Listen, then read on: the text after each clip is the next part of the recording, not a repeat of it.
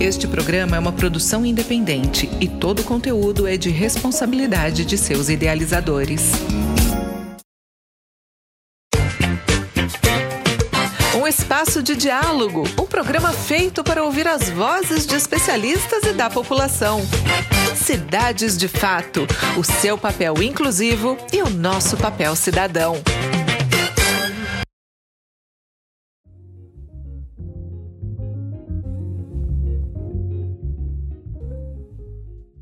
Olá, eu sou a Julia Conca. Este é o programa Cidades de Fato, um programa feito para ouvir as vozes da cidade. Vamos conversar com especialistas e a população sobre cidades e soluções. O assunto do programa de hoje é diversidade afetiva e sexual e o direito à cidade.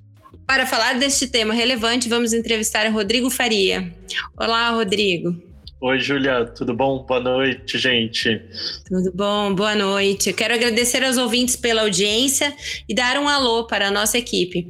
Hoje temos conosco Gustavo Amaral, que é estudante de Direito, jovem pesquisador e militante estudantil. Boa noite, Júlia, bom programa para nós.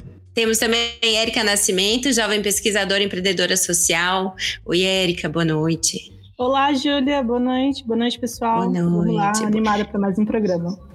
Conosco também Juvan Cunha, extensionista e acadêmico de Direito da Universidade Federal Tocantins e aniversariante da noite. Boa noite, Juvan. Olá, Júlia, boa noite, boa noite a todos. E conosco também temos o Basoli, professor da UFT e especialista em cidades. Boa noite, Basoli.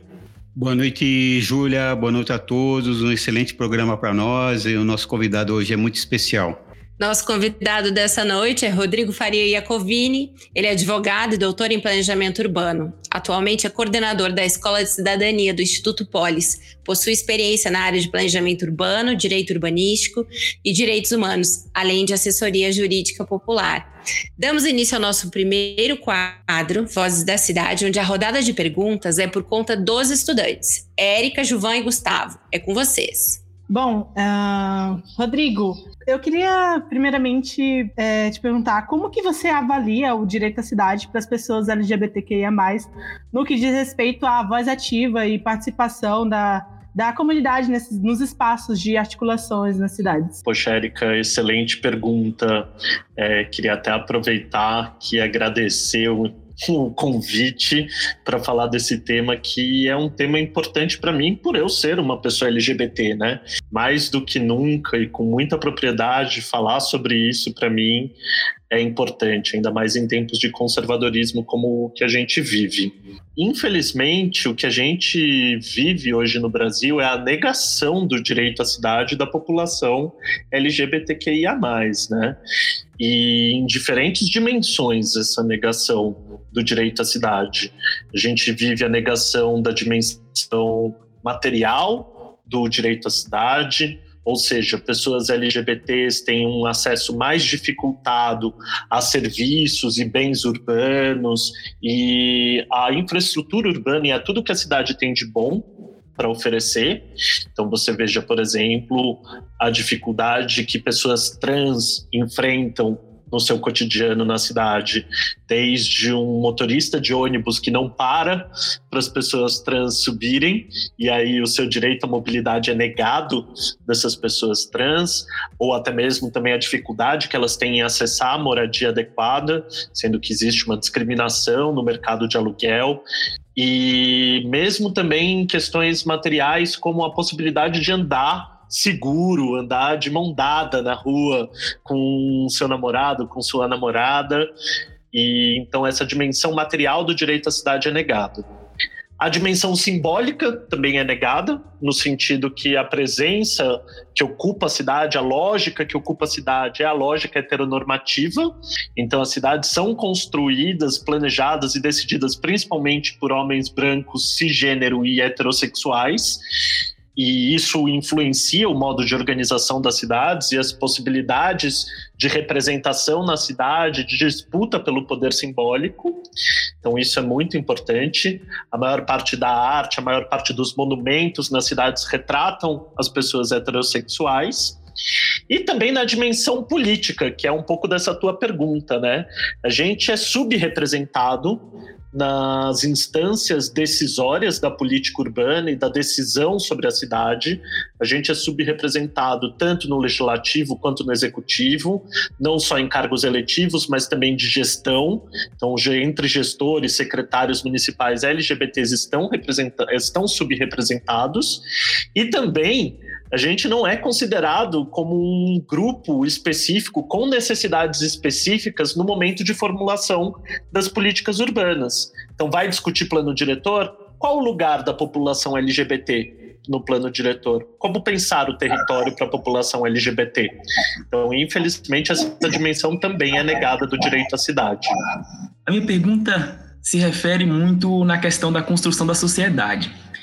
Hoje sabemos que a importância da educação básica na vida das pessoas é, pois é na infância, né, que na adolescência, que se internaliza os conceitos de cidadania, o desenvolvimento do respeito, da educação com a diversidade cultural.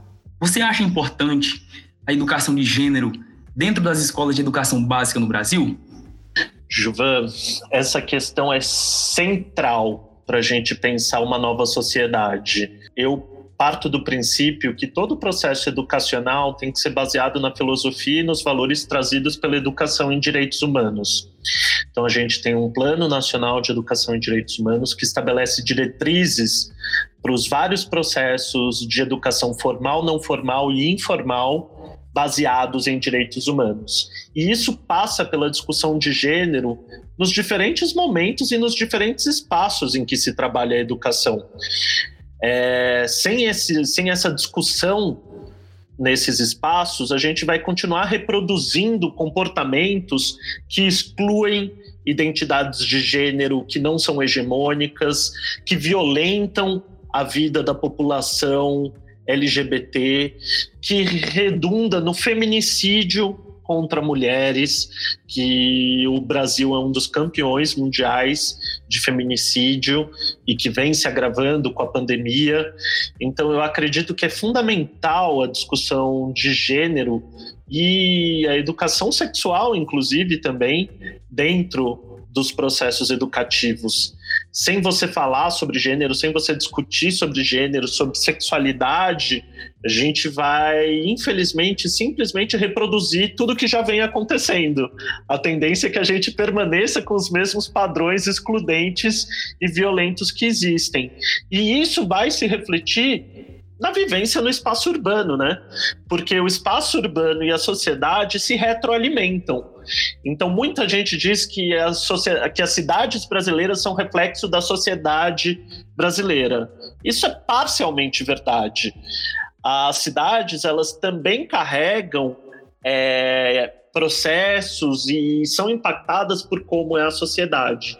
Mas, por outro lado, as cidades também impactam as sociedades. A gente já sabe que hoje as cidades elas não são simplesmente atores passivos do processo social. As próprias cidades têm um papel educador. Então, por que não pensar, por exemplo, territórios LGBTs nas cidades? E que aí a partir desses territórios LGBTs eles irradiem para o restante da cidade o acolhimento, a inclusão e a segurança da população LGBT.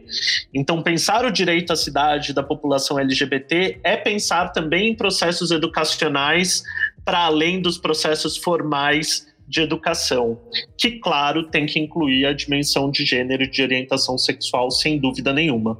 Mas são processos casados. Cidade alimentando sociedade, sociedade alimentando uma nova cidade. Minha pergunta ela vai no, no sentido de. Acho que vai complementar acho que o que você estava comentando agora, que eu, hoje, no dia da gravação desse programa, inclusive, a gente está completando 10 anos do reconhecimento do STF da união afetiva, né, equiparado às, à união heteronormativa, né? E ao mesmo tempo a gente está vendo é, episódios recorrentes, né? Parece que dez anos depois, não sei se a gente conseguiu avançar nesse sentido. Eu posso lembrar, por exemplo, do episódio agora recente do assassinato do militante do MST, o Lindolfo, né? Por homofobia, né? Um militante LGBT do do MST, que também traz essa, essa, esse contraste entre campo e cidade, essa relação que também, também não está bem elaborada no Brasil. Mas eu queria conversar com você nesse sentido. Apesar desses avanços, a gente tem uma relação meio complicada com a questão LGBT, né? Como é que você vê isso, esses avanços e esses retrocessos? Dez anos de reconhecimento do, do casamento, da união homoafetiva, e mesmo assim, eu mesmo como é, pessoa LGBT que sou, não me sinto seguro, como você falou no início do programa, de andar de mão dada ou a gente enfrenta no cotidiano da cidade essas restrições do nosso modo de ser, do nosso modo de se expressar e de viver. Como é que você vê isso, esses avanços e retrocessos? Gustavo, eu acho que você levanta uma dimensão muito importante da análise e do pensar a cidade as mudanças na cidade, a sociedade e as mudanças na sociedade. Que a gente não vive processos lineares que estão sempre indo em frente.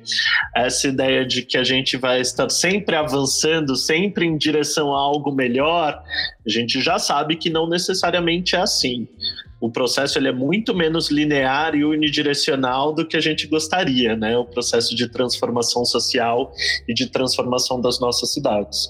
Então é isso. Em algumas épocas a gente tem avanços, aí a gente vive retrocessos, aí a gente tem avanço de novo, aí a gente fica estagnado, aí a gente volta para trás, aí depois mais um pouquinho para trás.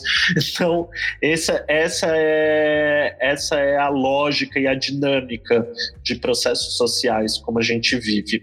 Claro, nesses últimos anos no Brasil a gente tem vivido uma, uma intensiva onda conservadora que tem tentado, infelizmente, fazer com que sejam desconstituídas várias vitórias, que a gente retroceda, voltando praticamente a muitos séculos atrás em várias pautas, né?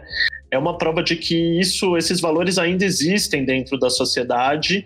Com isso, com essa sinalização, isso mostra que o movimento LGBT ainda tem muito o que avançar e o que lutar. As nossas batalhas ainda vão ser muitas pela frente. Claramente, elas já não são mais a mesma que a gente, que a população LGBT tinha na década de 60 e 70. Não é negar, por exemplo, e dizer que vivemos a mesma situação não, não é negar. Mas as fronteiras vão ser sempre. Sempre vai haver uma fronteira para desbravar. E as fronteiras vão estar sempre ali na frente, porque a sociedade evolui e com a evolução da sociedade surgem novas necessidades e novas fronteiras ali colocadas. Então, eu vejo que, embora a gente já tenha avançado muito no direito à cidade da população LGBT, porque a gente já pode dizer isso, que hoje em dia, mesmo que a gente ainda tenha medo de andar na rua, já não é como era 30, 40, 50 anos atrás, mas a gente ainda tem muito que avançar nessa questão do direito à cidade da população LGBT. Até porque a própria compreensão do que são LGBTs está sempre sendo ampliada e renovada, né? A gente não pode empacotar e deixar dentro de uma sigla estática. Na verdade, ela é dinâmica e assim é a nossa luta, também dinâmica. Quando nós imaginamos a homofobia, consistentemente a gente está pensando na intolerância. A gente pauta na intolerância, na discriminação ou qualquer outra manifestação de repúdio, né? A homossexualidade, a homoefetividade e as repulsas às diferentes formas de orientação sexual. Hoje, as políticas públicas implantadas aqui nas cidades brasileiras, elas trazem, elas são suficientes para trazer segurança jurídica para coibir os crimes de homofobia aqui no nosso país? A resposta é um grande não, Juvan. Elas não são suficientes para coibir a violência LGBTfóbica. Recentemente, a partir do caso do STF, a criminalização da LGBTfobia ficou mais clara e patente, mas ainda estamos longe de que um, isso seja algo implementado e seja algo que coíba esses comportamentos também. E aí são vários fatores que a gente pode colocar para essa timidez nesse campo ainda, que a gente pode dizer assim. Primeiro, a compreensão de que a gente não resolve problemas sociais pela criminalização de comportamentos. Isso tem uma literatura antipunitivista que já mostra isso e comprova isso extensamente. Então, não é a criminalização que resolve, ela é uma parte do problema. Para a criminalização surtir algum efeito também, você tem que fazer com que essa, esses valores que essa criminalização comporta sejam absorvidos pelos agentes de segurança, pelos agentes que fiscalizam o cumprimento das leis no Brasil, pelos organismos que implementam as políticas públicas de promoção de direitos também. E a gente sabe que isso está longe de acontecer. Muitas delegacias no Brasil, por exemplo, ainda se recusam a registrar é, ocorrências como relacionadas à LGBTfobia ou como se fossem crimes LGBTfóbicos. E aí isso é tanto por uma questão estrutural que heteronormativa que não comporta outras formas de vida para além da, dos valores heteronormativos, quanto também é, falta de treinamento policial, falta de adequadas normativas, falta de mil questões aí que as políticas ainda precisam dar conta para conseguir com que essa criminalização ela de fato surta algum impacto. Além disso, a gente tem que pensar que, além das já feitas as ressalvas, é, crime não, criminalização não resolve, é, mesmo com a criminalização, a gente tem que aprofundar muito para que a criminalização surta algum impacto e também tem que vir atrelado a um sistema de promoção de direitos humanos que seja baseado nas diferentes formas de viver seu afeto e orientação sexual. Então, o olhar LGBT ele tem que ser é, matricial em todas as políticas públicas do município. Então tem que ter um olhar LGBT na política habitacional, na política de assistência social, na política fiscal, na política de emprego, na política de acesso à água, enfim, todas elas. E isso inexiste até hoje. Então é não a gente sabe, né, já foi dito aqui, a gente sabe que as cidades nem sempre são um espaço seguro para as pessoas LGBTQIA+. É. E você vê a nova agenda urbana, que só para contextualizar quem nos ouve, a nova agenda urbana era um documento da ONU, que foi adotado em 2016, que aborda a transformação das cidades em espaços mais habitáveis e sustentáveis. Uh, Rodrigo, você vê essa agenda contribuindo de alguma forma para que as cidades possam ser mais acolhedoras e que, de fato, assegure o direito à cidade, né, às pessoas LGBTQIA+. Érica, eu vou responder, eu vou dar duas respostas a essa tua pergunta. Uma sincera e uma mais sincera ainda. Eu vou começar pela mais sincera ainda e depois eu vou para a sincera. A mais sincera é não. A nova agenda urbana não contribui para uma para uma cidade mais inclusiva do ponto LGBTQIA+, porque ela sequer menciona ela, a população LGBTQIA+, porque isso foi retirado no processo de discussão da nova agenda urbana, porque a nova agenda urbana ela é um documento que foi acordado entre vários países com posições políticas muito diferentes em relação à população LGBTQIA+. Para chegar no consenso, foi retirado a menção à população LGBTQIA do documento. E, a, e isso por solicitação, vamos lá, de alguns países, estados, eu não sei nem se a gente pode considerar assim, que capitanearam essa exclusão, como o Estado do Vaticano, que por incrível que pareça faz parte da ONU das discussões e que foi um dos que encabeçou a exclusão da população LGBTQIA+, de dentro do documento da nova agenda urbana. Então, e aí foi seguido e foi apoiado por vários outros países que não só criminalizam, às vezes prevêem até mesmo pena de morte pela prática de atos sexuais entre pessoas do mesmo sexo, etc. Então, nesse sentido, não a nova agenda urbana não contribui porque ela invisibiliza essa pauta. Então, essa é a resposta mais sincera. A resposta um pouco menos sincera é: a nova agenda urbana ela é uma salada mista de várias concepções de cidade diferentes. Ali tem as cidades competitivas, as cidades acolhedoras, o direito à cidade. Tem várias visões da cidade diferentes dentro da nova agenda urbana. E alguma dessas visões impulsiona a ideia da democratização da cidade, e de cidades acolhedoras. E aí, dentro dessa concepção, estão as pessoas LGBTQIA também.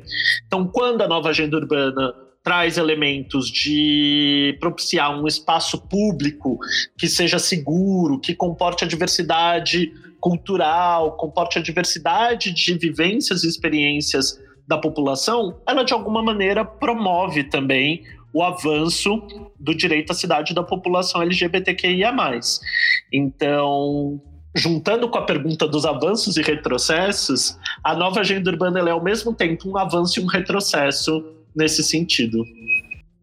Para a gente sair um pouco também dessa da, da situação caótica que a gente está e tentar lembrar algumas políticas ou algumas é, ações, você poderia indicar para a gente exemplos de boas políticas públicas ou de bons indicadores, movimentos, enfim, a população LGBT, enfim, institucionalmente, como você citou, acaba sempre sendo excluída do que é institucional, do que, enfim, está no papel, que está dentro das instituições, mas como, o que, que, você vê de bons instrumentos surgindo, mesmo em meio a esse caos, mesmo em meio a esse, a esse movimento é, conservador, como você falou? O que, que você pode indicar para a gente? Pode ser no Brasil, na América Latina, no mundo todo. A gente pode ver também sinais de esperança para a população LGBT na nossa auto-organização, enfim, que a gente já tem há muito tempo, já sobrevive, né? A gente já tem alguns mecanismos de defesa, assim como a população negra também e as mulheres, né? a gente, esses grupos que são como, enfim, indicadores de que a sociedade está indo para frente em algum sentido. Quando ela está bem, acho que a sociedade toda também está indo bem, como você falou anteriormente. Acho que nesse sentido. Tenho, tenho sim. Eu vou citar um exemplo que não é isento de falhas, que não é isento de. não é perfeito, como nenhuma política pública é.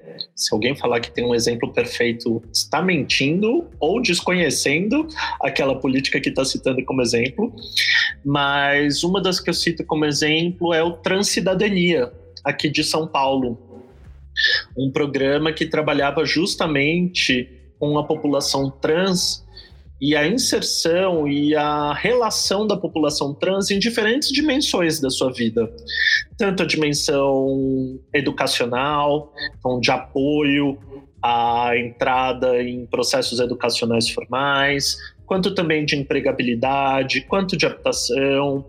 E foi um programa bem interessante, implementado aqui pela Prefeitura de São Paulo durante a gestão do Fernando Haddad, coordenado por uma grande, querida amiga, Simila Ha, que é a presidenta da ABGLT, que é uma associação que congrega vários movimentos e organizações brasileiras LGBTs, e ela coordenava o programa na época. E esse programa eu convido as pessoas a conhecerem, porque justamente promovia é, espaços e processos e apoio para a emancipação das pessoas trans aqui em São Paulo. Ele, depois que o Fernando Haddad não foi reeleito, que entrou outra gestão, ele foi sendo paulatinamente esvaziado. Ele ainda existe formalmente, mas ele já não tem as características e a mesma forma de atuação de antes. E além da, do Transcidadania, eu gostaria de lembrar também que uma coisa que nem sempre existiu foram os centros de referência, né? De apoio e de assessoria à população LGBT, de atendimento e de assessoria à população LGBT. E foram esses centros de referência foram alavancados principalmente a partir da década de 2000, a partir de políticas do governo federal que incentivaram e apoiaram financeiramente a formação desses centros e também por municípios que encantaram isso e que alguns deles ainda hoje permanecem com esses centros de referência, que muitas vezes são espaços de acolhida, que muitas vezes são espaços de orientação à população LGBT.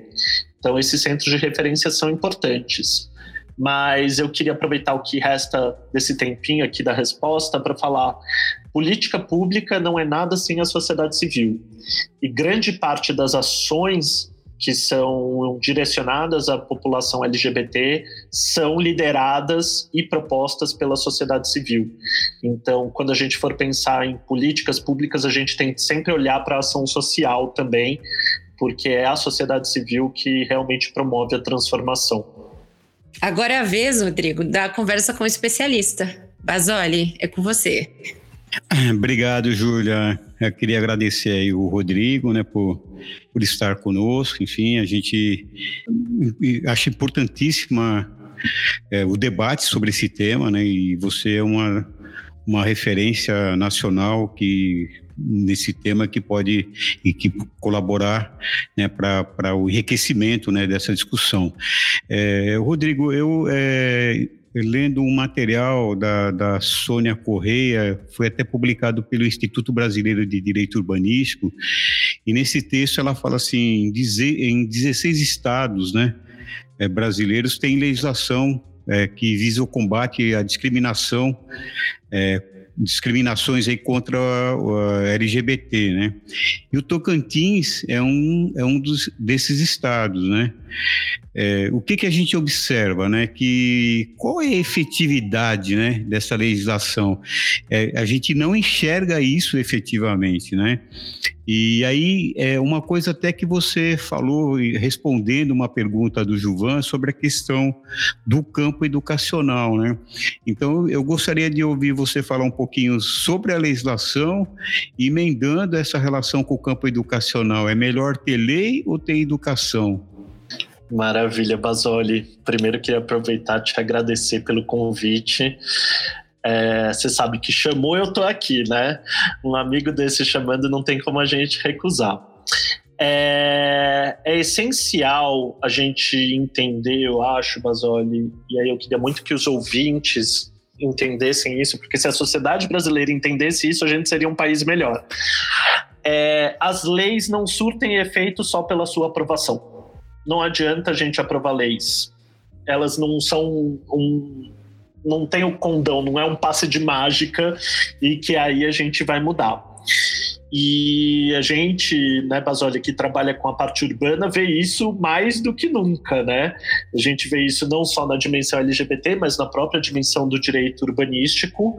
Então é isso, a gente aprova mil leis e planos, etc., que muitas vezes ficam no papel, porque após a aprovação da lei, o que precisa muito é forças sociais que busquem e que reivindiquem a sua implementação e que consigam, de fato, transformar a lei em realidade.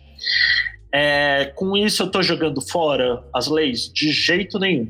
Eu acho que essas leis são importantíssimas, inclusive todas elas nos 16 estados muito provavelmente conquistas de movimentos LGBTQIA, que jamais vão dizer que a lei não deveria existir a gente tem que entender que a lei é um primeiro passo. E aí, esse processo educacional que ajuda a alavancar a transformação social tem que vir junto. Então, da mesma forma como muitas vezes em vários planos, em vários tratados internacionais, em vários outros mecanismos legais que determinam responsabilidades e a execução de direitos e a promoção de direitos, eles têm sistemas de monitoramento para ver se aquela legislação está sendo implementada. E a gente precisa ter esse monitoramento, e principalmente feito pela sociedade civil. Essas leis também têm que ter esse tipo de monitoramento posteriormente. E aí, isso, junto com o sistema de monitoramento, um sistema que promova uma reeducação da população em relação à afetividade LGBT e à presença LGBT e à necessidade e os direitos da população LGBT. Então é um processo que é casado, combinado e que tem que vir junto.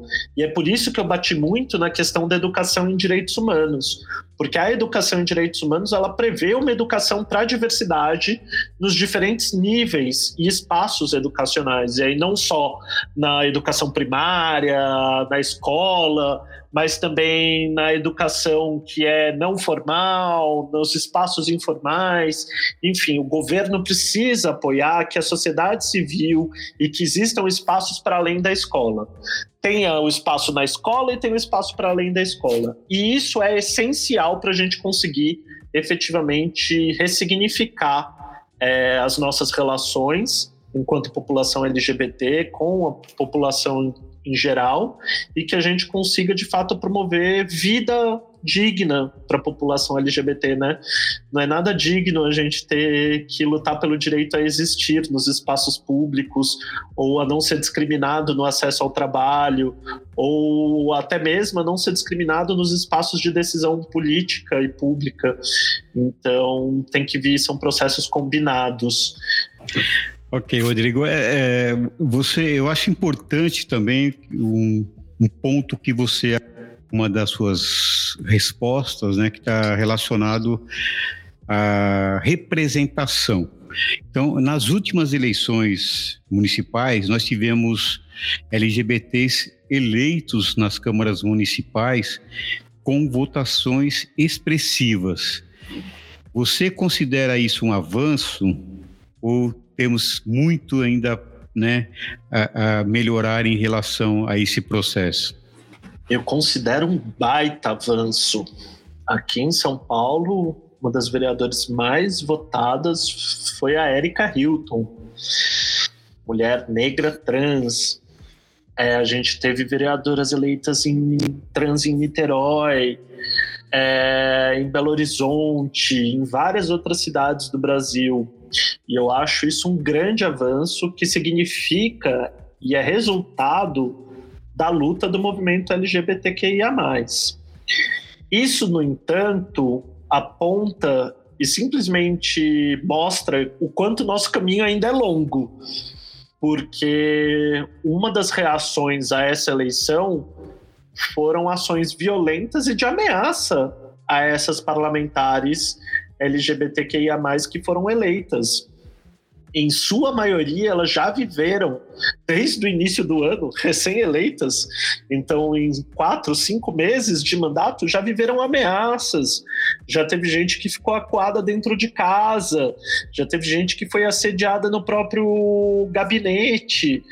Então, não basta só a gente eleger e trazer para dentro dos espaços decisórios a população LGBTQIA, como a gente também tem que dar condições dignas para a permanência delas. Porque se a gente lembrar, uma das principais parlamentares LGBTs, mulher negra brasileira, foi assassinada com vários tiros, Marielle Franco. Então, é muito grave a situação de violência que essas mulheres e esses LGBTQIA+, que ocupam esses espaços vivem. É, a partir do momento que são eleitos, viram alvo do ódio, da intolerância. Então é um avanço, mas que tem essa externalidade negativa de colocar a vida dessas pessoas ainda mais em risco. E o Estado brasileiro tem que se responsabilizar pela proteção dessas pessoas. E, por exemplo, no caso aqui de São Paulo, da Caroline Yara, Caroline Yara é uma mulher trans negra que foi eleita dentro do mandato coletivo da bancada feminista. E ela não é a líder da chapa, ou seja, não era o nome dela que constava na urna. E aí, por conta disso, a segurança legislativa aqui da Câmara de Vereadores está se negando a destacar é, segurança especial para ela, mesmo ela estando sob ameaça. Isso é um absurdo, porque ela é uma co-vereadora de um mandato coletivo, mas a alegação é que ela não é a titular do mandato, então ela não goza dessa, desse privilégio. Então, para mostrar um pouco de como funciona toda essa estrutura institucional que nega nosso direito e que tenta silenciar a nossa voz, né? Mesmo quando estamos lá, qualquer discurso culpa, qualquer argumento é utilizado para não dar o apoio necessário e o suporte devido por direito à população LGBTQIA. Então, em síntese, é um avanço, mas que só mostra o quanto a Sapucaí é grande e a gente ainda tem muito fervo para desfilar e conseguir mudar esse Brasil para ser um país LGBTQIA de verdade. Então, Rodrigo, eu não poderia deixar essa oportunidade de explorar né, o seu conhecimento e colocar alguns termos aqui para você me falar sobre eles. Né? Por exemplo, lugar de respeito. Aqui é lugar de respeito. Cidade armário e invisibilidade. Nossa, eu jogo de volta uma palavra que virou senso comum, mas que para quem vive, para quem é um grupo é, socialmente reprimido, excluído, é muito, muito do nosso cotidiano, que é a palavra gatilho. Você falar em lugar de respeito, cidade armário, invisibilidade, são grandes gatilhos para quem é a população LGBTQIA. Não estou recriminando o seu comportamento, de maneira nenhuma. O que eu estou colocando é porque a gente vive isso de uma maneira tão à flor da pele que o significado dessas palavras entra dentro da gente antes mesmo da gente sequer saber que elas existem. Então, a cidade armário, na verdade, é esse grande espaço que não nos permite ser quem nós somos, né? Que não nos coloca, nos permite viver em toda a sua dimensão nossa condição de seres humanos, nossa condição de dignidade da pessoa humana.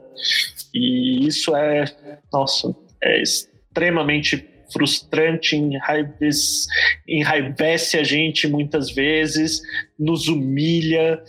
É, naquele momento que você percebe que você saiu de dentro de um bar com uma pessoa com quem você está e você estava de mão dada e na hora que você sai você automaticamente largou a mão da pessoa.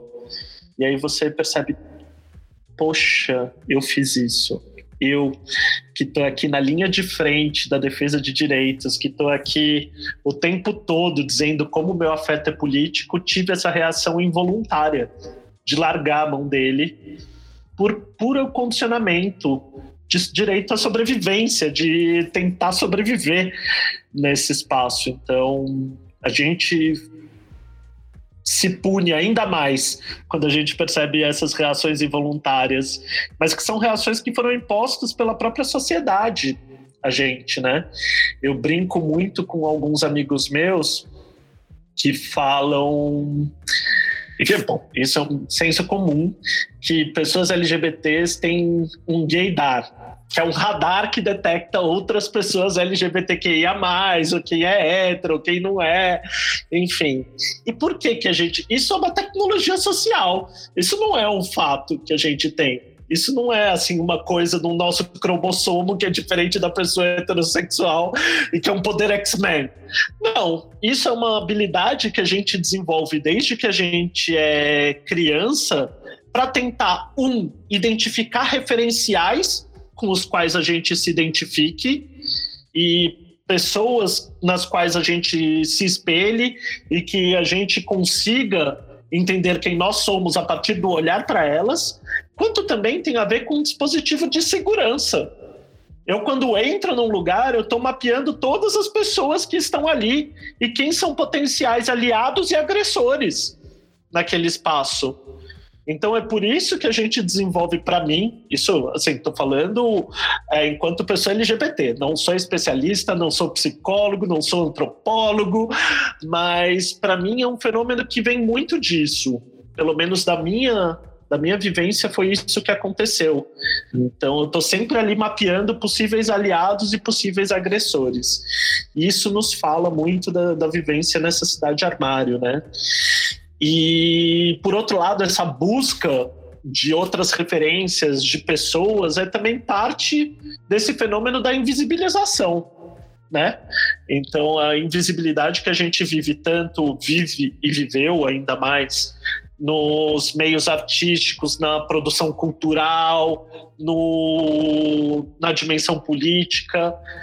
Eu cresci muito sem referência a pessoas LGBTQIA basicamente a referência de pessoa LGBT que eu tinha quando era criança era o cabeleireiro da minha mãe. Então, e eu olhava para ele, e o Marcelo era uma pessoa incrível, maravilhosa, mas eu não me identificava com ele. Eu não me identificava em nada. Ele era super alto, eu era baixinho, ele falava para fora, eu era tímido. Tinha várias características ali que eu não me identificava, e eu não, não entendia e não via a semelhança entre eu e eles. E a identidade é importante para a gente se construir. Mas eu não via porque as pessoas LGBTs existiam só que elas estavam invisibilizadas ou elas estavam dentro do armário por uma imposição da sociedade. Então, isso é uma coisa que nos prejudica muito ao longo da nossa vida inteira enquanto pessoas LGBTQIA+. E aí eu esqueci a primeira palavra. É, cidade armário, invisibilidade e lugar de respeito, né? Foi as três colocações. É. o lugar de respeito, né? O lugar de respeito muitas vezes é usado para lugares que as pessoas não querem que pessoas LGBTs demonstrem afeto ou sejam quem elas são. E para mim, lugar de respeito é o lugar que respeita a dignidade da pessoa humana e os direitos da pessoa LGBTQIA+. Então, o meu lugar de respeito é o lugar em que eu sou respeitado pelo que eu sou. Queria muito que a gente passasse a entender lugar de respeito como isso. Ok, obrigado, Rodrigo. Vou passar para a Júlia. É, é, essa, essa, esse, esses termos eu peguei da Vivências e Olhares de Identidade de Gênero e, e Diversidade Afetiva e Sexual. Então, é, é, dessa, dessa publicação, ele pontua esses termos. Eu achei importante você nos esclarecer sobre eles. Tá? Obrigado, Rodrigo. Muito obrigada, Rodrigo, pela entrevista dessa noite. Que mantenhamos todos a força. Infelizmente, a gente está chegando ao final do programa e eu não poderia deixar de pedir para que o nosso convidado fizesse as suas é, considerações finais e que, ao final, nos indicasse, então, um material de leitura ou de arte ou é, um, de cinema para que os nossos ouvintes é, recebessem mais. Maravilha, Júlia queria encerrar agrade... primeiro mais uma vez agradecendo o convite, mas principalmente falando parabéns a essa iniciativa. Pensar a cidade é pensar as pessoas, pensar as pessoas é pensar os afetos.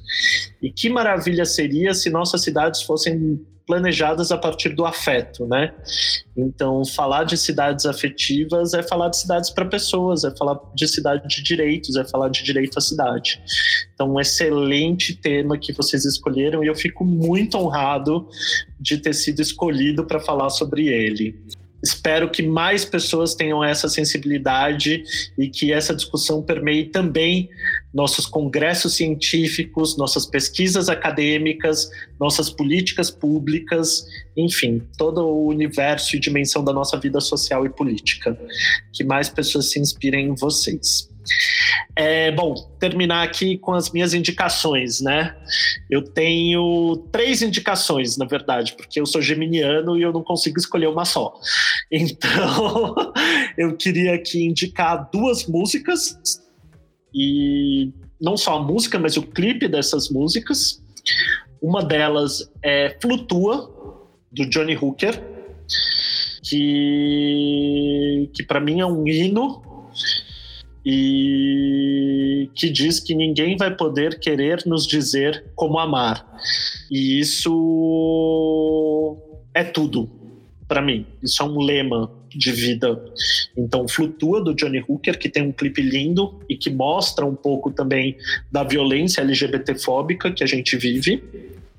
A segunda indicação de clipe é Duas da Tarde, do Silva, que mostra dois homens vivendo um período de vida super gostosinho, porque nem só de violência é a nossa vida, enquanto pessoas LGBTQIA.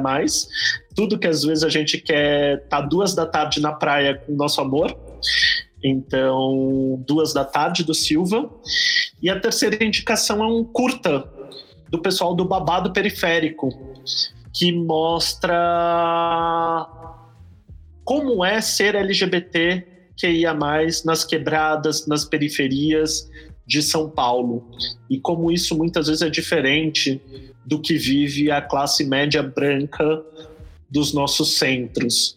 Então, recomendo muito que as pessoas assistam Babado Periférico para entender que, mesmo dentro da população LGBTQIA, somos muito diversos, muito diferentes e temos experiências de vida completamente diferentes a partir da nossa raça, a partir do nosso gênero, a partir da nossa classe social e do nosso local na cidade.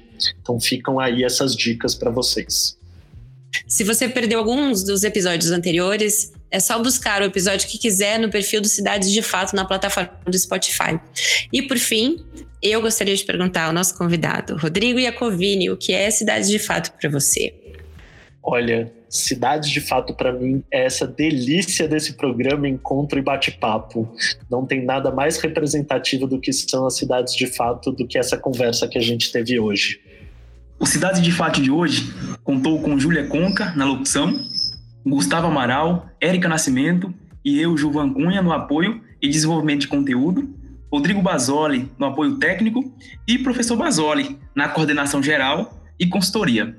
Agradecemos imensamente ao nosso entrevistado de hoje, a equipe do projeto Cidades de Fato e especialmente a você, nosso ouvinte. Na semana que vem voltaremos com novos temas e novas entrevistas eh, para vocês.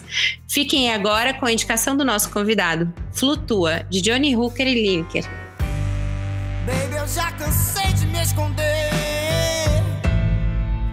entre olhares sussurros com você. Somos dois homens e nada mais. Eles não vão vencer, baby, nada de ser em vão. Antes dessa noite acabar, dance comigo a nossa canção.